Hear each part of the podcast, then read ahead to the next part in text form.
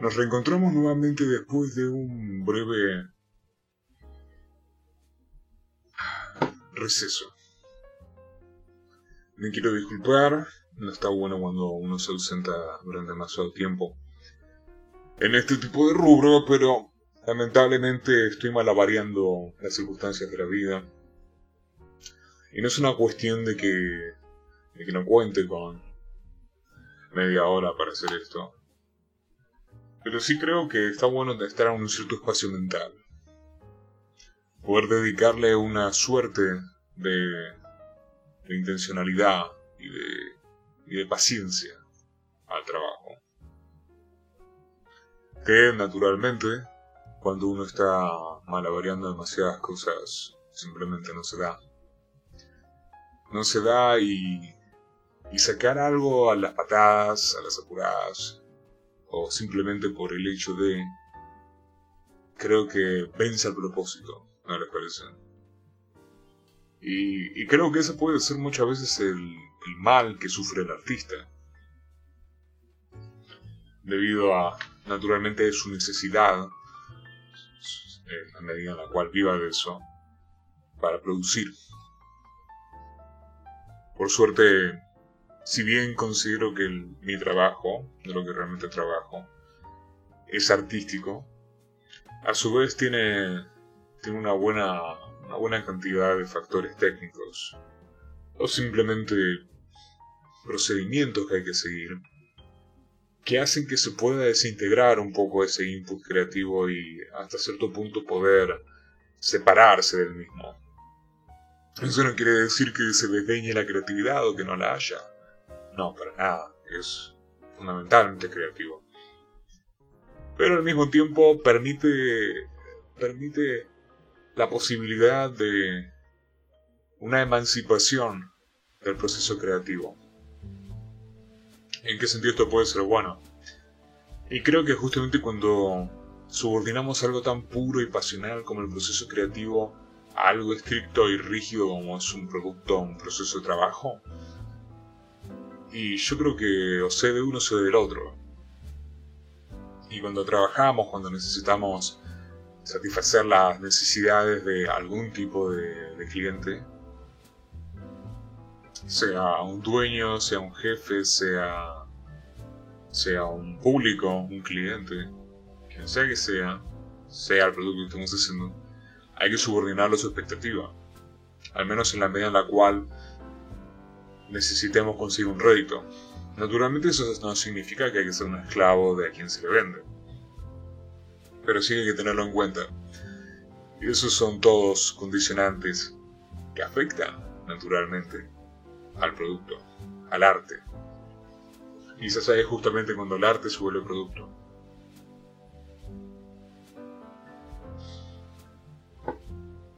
Y este, este proceso, esta necesidad de limitación, es claramente antirótico. Coerciona ese proceso.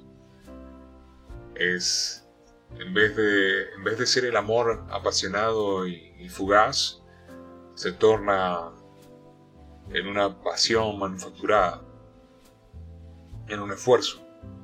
Todos sabemos que cualquier cosa que sea hecha con pasión, cuando esa pasión es sustituida por el esfuerzo y la artificialidad, eh, la magia se va. O al menos es más tosca.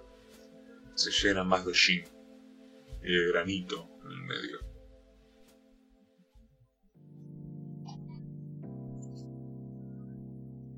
Así que sí, después de todo, creo que es altamente positivo el poder dedicarse a lo artístico de una manera emancipada de los de las vías de trabajo.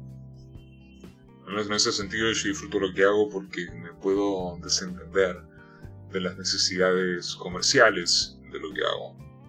Si yo tuviese que tratar de vender esto para vivir, para comer, probablemente estaría tomando otras decisiones y otras formas de, realizar el programa. Tendría que transar, curtir con, con diferentes medios, con diferentes tipos de personas, diferentes contratos, alterar mi voz someterla a las expectativas de ciertos beneficiarios que me permitirían acceder a, a lo que busco, pero a cambio de qué? Del sacrificio hasta cierto punto de la originalidad y la visceralidad, visceralidad, visceralidad, de las vísceras, de la visceralidad de, del trabajo, de lo que produjo.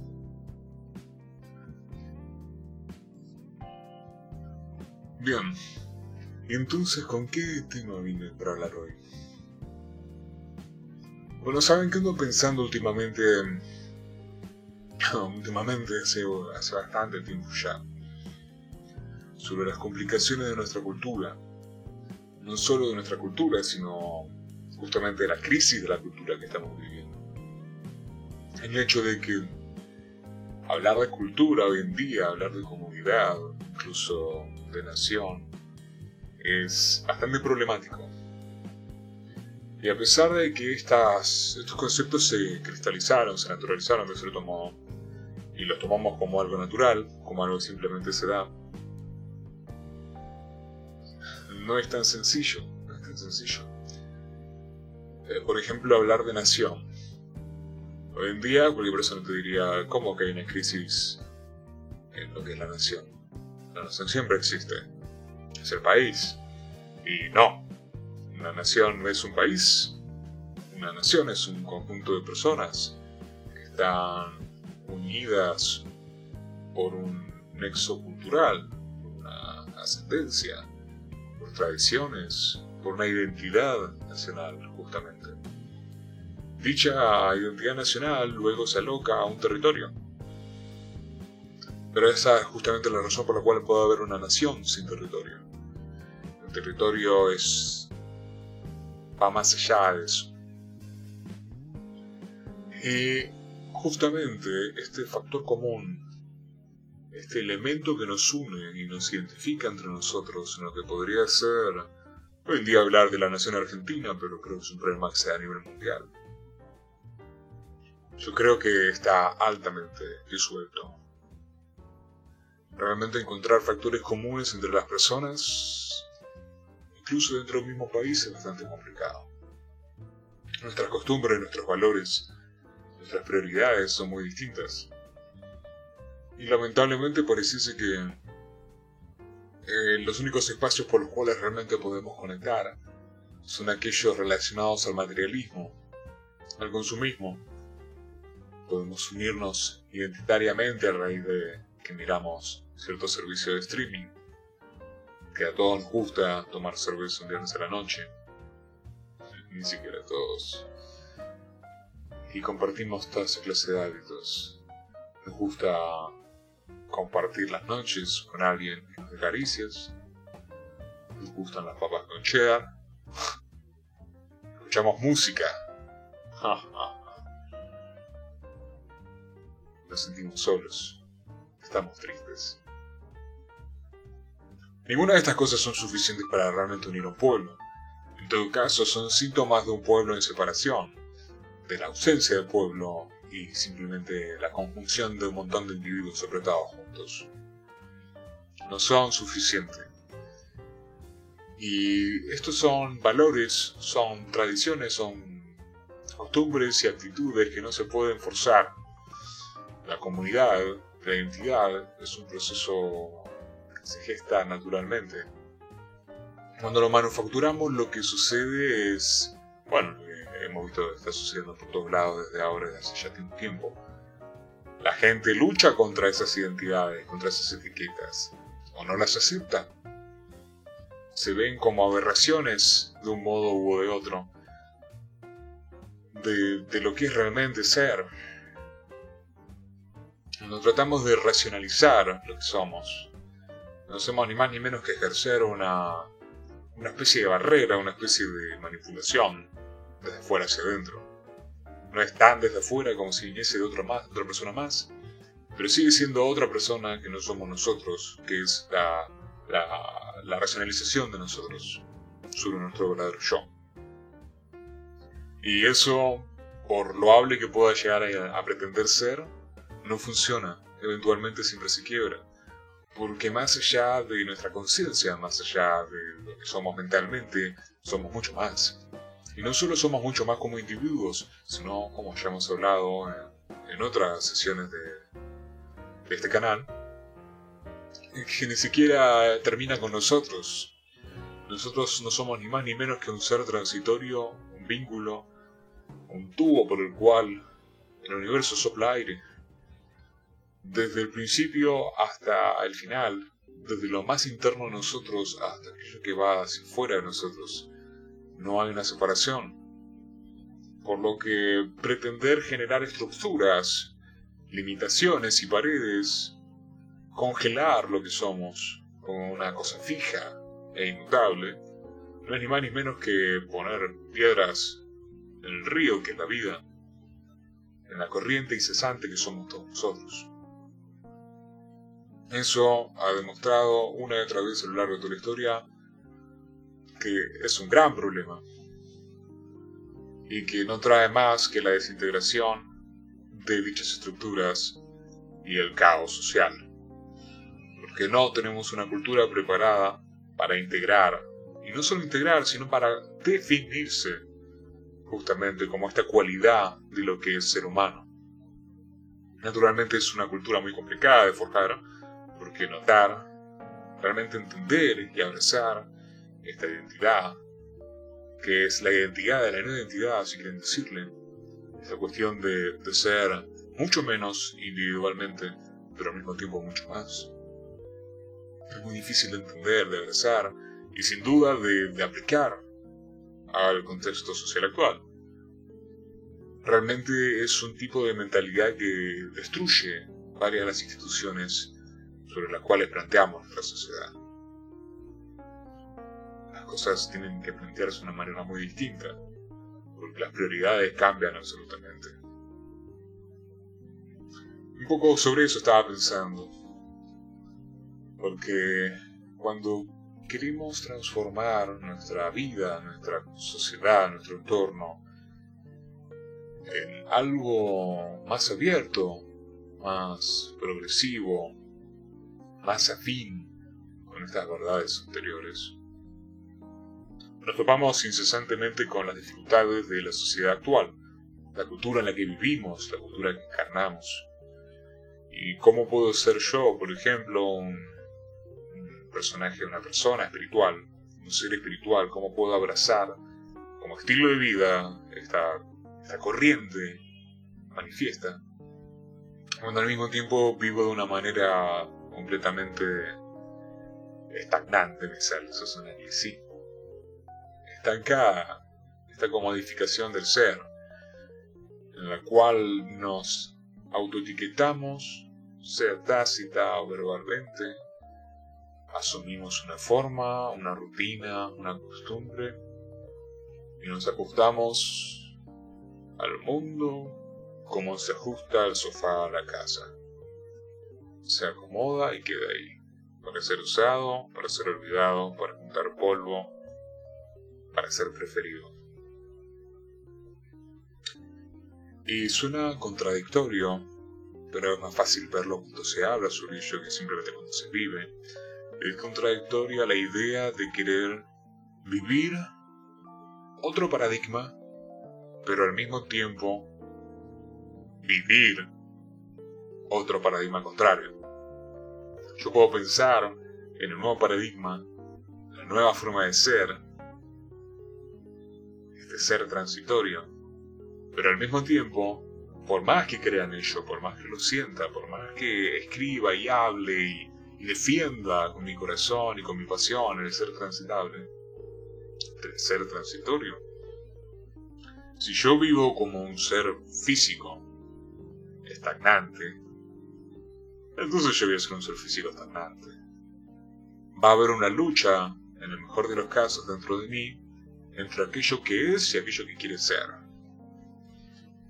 Eh, la resistencia del presente al advenimiento del futuro, a la transformación que se debe de dar. Es una inercia después de todo. Y más difícil aún es, pues, nuestras costumbres, nuestra cultura, nuestra conducta se retroalimentan con aquello que se encuentra en el exterior. Somos seres de comunidad, vivimos en manada, estamos hechos para reciprocar con lo que nos rodea. Negar esta conexión, vivir al costado de la sociedad, trae muchos problemas por sí mismo. Aunque lamentablemente hay veces que no hay otra solución más que aquella. Porque esa misma sociedad, hasta cierto punto, no nos va a permitir vivir externamente aquello que queremos ser. Lo que yo puedo proponer este ser transitorio. Y puedo vivirlo en la privacidad de mi hogar, en la privacidad de mi ser. Pero si cuando me junto con alguien más, si cuando salgo a la calle, si cuando participo en una institución, mi ser transitorio es rechazado, repudiado, es ridiculizado, es censurado. Entonces, claramente, una de las dos grandes mitades de la manifestación se ve negada. Pues puedo ser para adentro, pero también necesito ser hacia afuera. Necesito tanto manifestarme en el mundo interior, el horno de la vida, como también manifestarme en el mundo exterior, en el escenario de la vida. Así que sí, no solo vamos a tener la resistencia propia de, aquello que somos hoy y lo que queremos ser mañana, nuestra lucha interna entre nuestras culturas, nuestras costumbres, sino también vamos a tener un conflicto análogo con la sociedad que nos rodea. Y a lo que voy con este punto es que si queremos crear una transformación, no solo en la sociedad que nos rodea, sino principal y especialmente en nuestras propias vidas, porque una sociedad no es ni más ni menos que el conjunto de individuos quienes viven sus propias vidas en todo momento. Entonces no, no podemos pretender que ese cambio se geste de una manera de afuera hacia adentro. No podemos generar un movimiento artificial que produzca algo real. No podemos hacer una ley, no podemos hacer una marcha. No, no hay forma de manifestar este cambio si, si primero no lo manifestamos a un nivel interno. Esto no es ni más ni menos que una transformación radical. Es, antes de que exista el paradigma, es ser el paradigma nuevo llegar a los límites de aquello que es y dar un paso hacia aquello que será. Y en el momento en el cual comenzamos a ser lo que puede ser, lo somos. Y en ese momento vamos a encontrar mucha resistencia, en nosotros mismos y en el mundo. Pero no hay otra manera. No hay otra manera y esa es la razón por la cual creo que hay tanta hipocresía hoy en día dando vueltas por ahí. Y sí lo digo, es hipocresía incluso en los aparentemente más benignos y progresivos movimientos sociales. A mí personalmente nunca me generó confianza en ningún movimiento masivo. Pues en mi camino tan largo y sufrido por la búsqueda del entendimiento de la virtud, cosa que nunca me atrevería a afirmar como obtenida. He visto tantas dificultades, tantos desafíos, que necesitan tanto tiempo y tanto esfuerzo y tanta dedicación. Una cierta actitud, ciertas actitudes tampoco se falta someterlo a un solo camino. Pero cuando ves a, a un nivel tan masivo de personas que aparentemente son tan virtuosas y se señalan a sí mismas de ello, puedes comenzar a contemplar de una manera bastante sencilla no solo claras contradicciones a lo que sería una actitud virtuosa, sino de vivenciar una sospecha bastante fundada, que es, de pronto hay gente tan virtuosa, en números tan grandes dando vueltas por ahí, sin embargo, los problemas de nuestra sociedad continúan manifestándose como si esas personas no existiesen. Entonces es o son virtuosas, pero solo manifiestan su virtud en los momentos de manifestación política, manifestación social, o sea, momentos de visibilidad, o en dados momentos lo pretenden, se ponen bajo la bandera de la virtud, pero no la encarnan, y naturalmente luego sus vidas privadas tampoco lo ejercen, porque no lo tenían para empezar. Naturalmente sería ridículo poner a toda la gente de cualquier agrupación en una misma bolsa. Sin embargo, me declaro frontalmente escéptico de que esas agrupaciones masivas, que no necesito mencionarlas porque aún se te van a sean realmente virtuosas como la encarnación de las virtudes que proclaman. Sí creo que son combativas, sí creo que están inspiradas hasta cierto punto por dichas virtudes y las defienden hasta cierto punto. Sin embargo, siguen manifestando en la gran mayoría de los casos una hipocresía que solo se agrava en la medida en la cual son ignorantes de la misma. Movimientos en los cuales se habla de la justicia, del diálogo, de la comprensión, pero a pesar de que lo hablan como si fuesen valores universales, sus aplicaciones se reducen a casos locales. Es decir, a pesar de que parece que lucho por la justicia y la igualdad y el derecho de todos los seres humanos, en realidad estoy luchando por dichos valores en un grupo seleccionado de humanos. Y luego, usualmente hacia mi enemigo, hacia aquel a quien acuso de violar dichos valores, dichos derechos, lo hago víctima del mismo trato. ¿Por qué? Porque claramente está justificado, el tirano puede ser tiranizado. Y si yo tiranizo al tirano, no soy un tirano, soy un héroe. Naturalmente, es muy fácil ver la hipocresía en esto cuando se ve de afuera. Es muy difícil verlo desde adentro cuando uno tiene un complejo de héroe. Y es la misma razón por la cual hay una eterna dialéctica histórica en la cual los oprimidos se vuelven opresores que hacen nuevos oprimidos.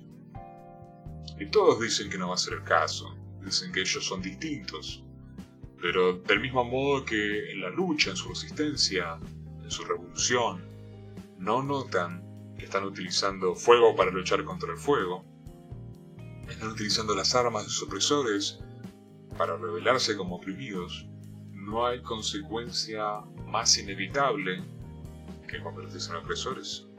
El acto de la opresión se da en el mismo acto de revolución. La única plataforma legitimizadora de dicha violencia es justamente la liberación de dicha opresión. Es el dominado versus el que domina. Pero sus medios no son en ninguna manera distintos, es solo el contexto en el que lo hacen. Por lo tanto, ninguno de los dos se salva. Es una dialéctica que ya hemos visto durante muchísimo tiempo, es ineludible.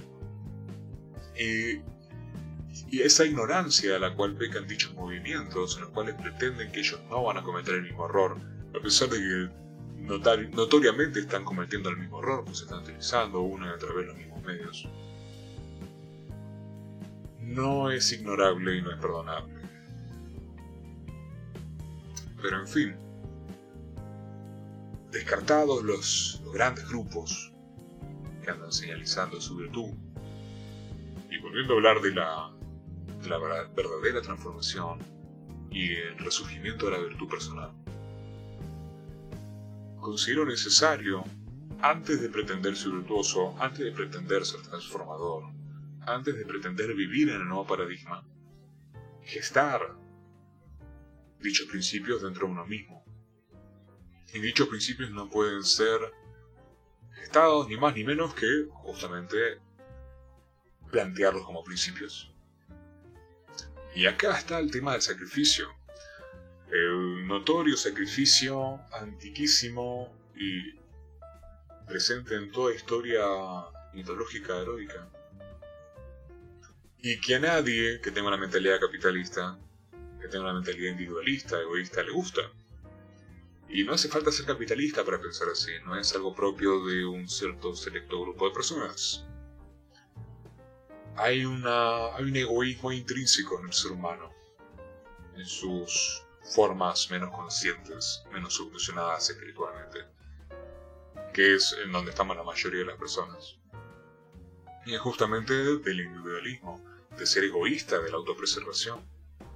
Autopreservación no solo en un sentido de, lo orgánico, de estar vivos, sino una preservación de la identidad y de los beneficios de quienes somos. Nuestra sociedad en particular, consumista y capitalista, presenta muchos beneficios a la hora de ser cómodos.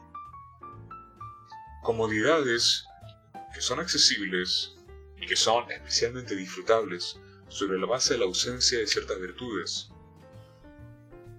no es necesario que haya una ausencia tampoco, no hace falta ser radicales. Pero cualquier persona que haya trabajado un poco en el camino de la virtud puede denotar que hay muchos placeres que conflictúan con muchas virtudes. Y por ende su convivencia es soportada en el mejor de los casos y es disputada en los peores. Al final, a lo largo del tiempo, el desarrollo de la virtud exige una transformación de la conducta, de la costumbre, de los, de los.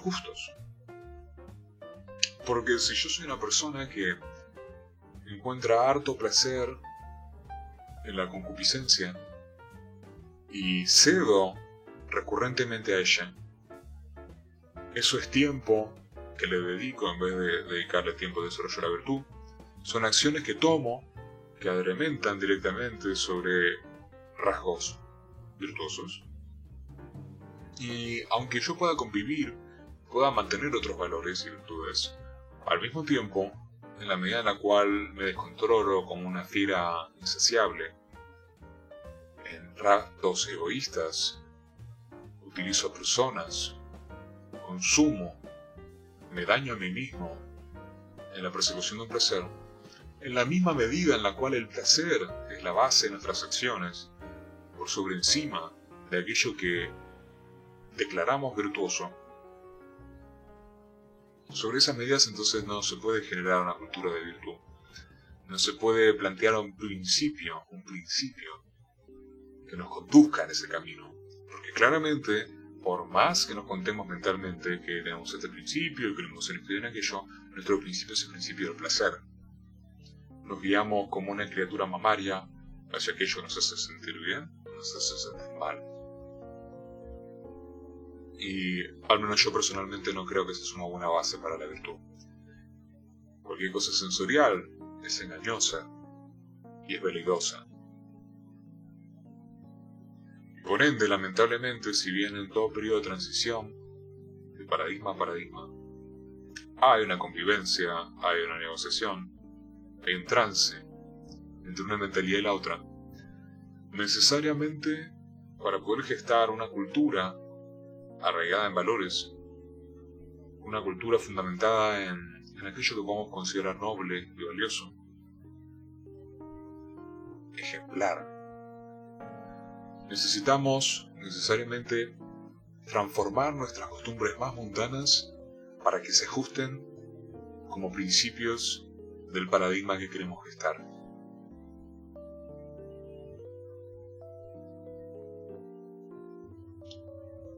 Obviamente, esto no es una obligación. De hecho, yo propongo que es un idealismo, una utopía incluso, considerar que va a haber una cultura de la virtud. Podemos mirar hacia atrás y pretender que en otros tiempos sí la hubo, de los caballeros, de los nobles guerreros, de los sacerdotes del daño, esos chamanes y, y gurúes y guías. Pero realmente esos eran personajes individuales. Y todas estas órdenes noblescas, ¿hasta qué punto realmente lo eran? ¿Hasta qué punto no? E incluso si realmente eran, eran estas comunidades forjadas sobre la virtud de una manera u otra, ¿Qué tan populares eran? ¿Qué tan populosas? ¿Eran masivas? No lo sabemos. Quizás en las culturas, en ciertos tiempos, ciertas virtudes sí pudieron serlo. Más cristalizadas, más congeladas como... No tanto como la virtud, sino como la costumbre de la virtud. Cosa que al menos por emulación se actuase como actuaría alguien virtuoso, incluso si las motivaciones no eran virtuosas. Las motivaciones son muy importantes a la hora de actuar de otra manera.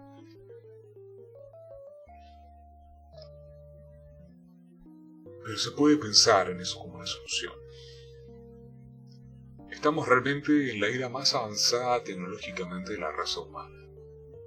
Si ha habido un momento en el cual necesitamos estar unidos y apelar a lo más alto del ser humano, es ahora. Esta es la época en la cual más acceso tenemos a ello.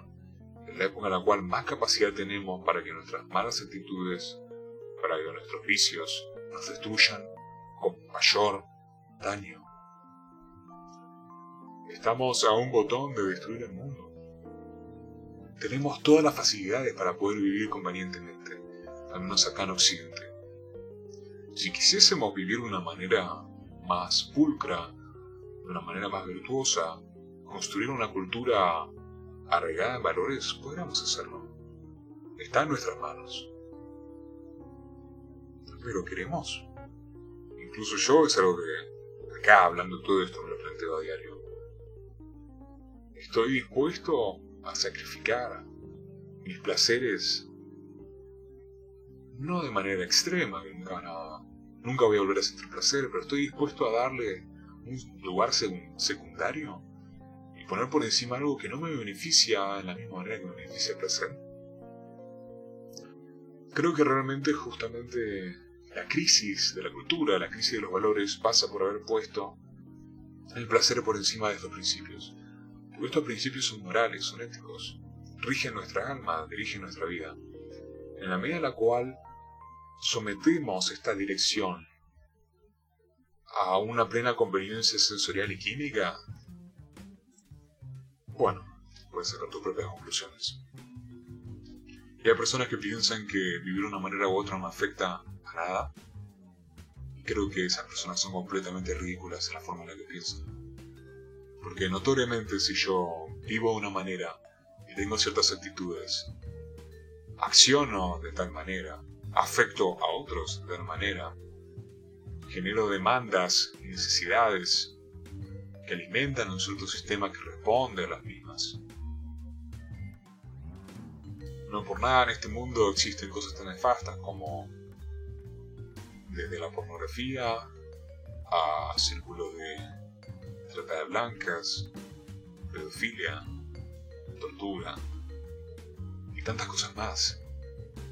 Existen porque la gente las quiere, porque las consumen, porque generan una demanda de ellas, porque se muestran indolentes ante su existencia y su proliferación.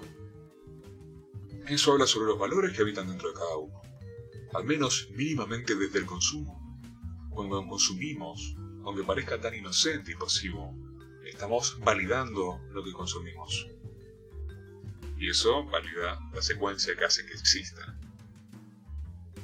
Así que por ende desde lo más interno hasta lo más simple, lo más mundano, están los detalles. Yo creo que realmente la sombra se esconde en los muebles, en las cosas del día a día. No podemos pretender grandes virtudes, grandes ideologías, grandes cambios a nivel humano, hacer lo mejor que podamos ser si al mismo tiempo no estamos dispuestos a aplicar los principios que fundamentan tales valores en nuestro día a día, en nuestra forma de ser. Casi en todo momento. Pero bueno, primero habría que definir qué es la virtud, qué es el virtuoso, qué virtudes queremos, qué valores vale la pena defender y cómo los podemos vivir en la vida diaria. Después si eso va a llegar a reproducirse, si se va a ampliar, si va a permitir la, la imaginación de una nueva cultura globalizada, unificada, de una humanidad por encima de cualquier nacionalismo y que además valore las diferencias, pero que tampoco obligue a nadie a ser de cierta manera. Bueno, se puede soñar, ¿no? Se puede soñar y creo que es una de las premisas más nobles que pueden existir. Ni más ni menos que preservar lo bueno, transformar lo que se puede mejorar y deshacerse de lo que ya no sirve toda generación tiene esa responsabilidad.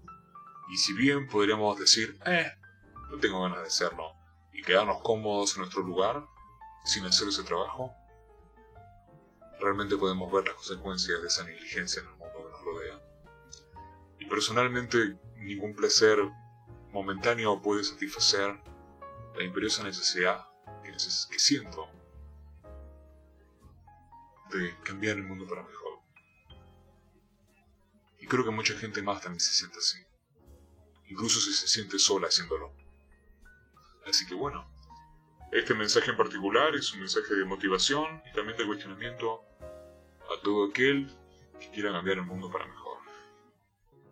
Conozcanse ustedes mismos, desármense, busquen la hipocresía dentro de sí y entiendan que toda transformación del mundo, de uno mismo, siempre empieza por uno mismo en lo más básico.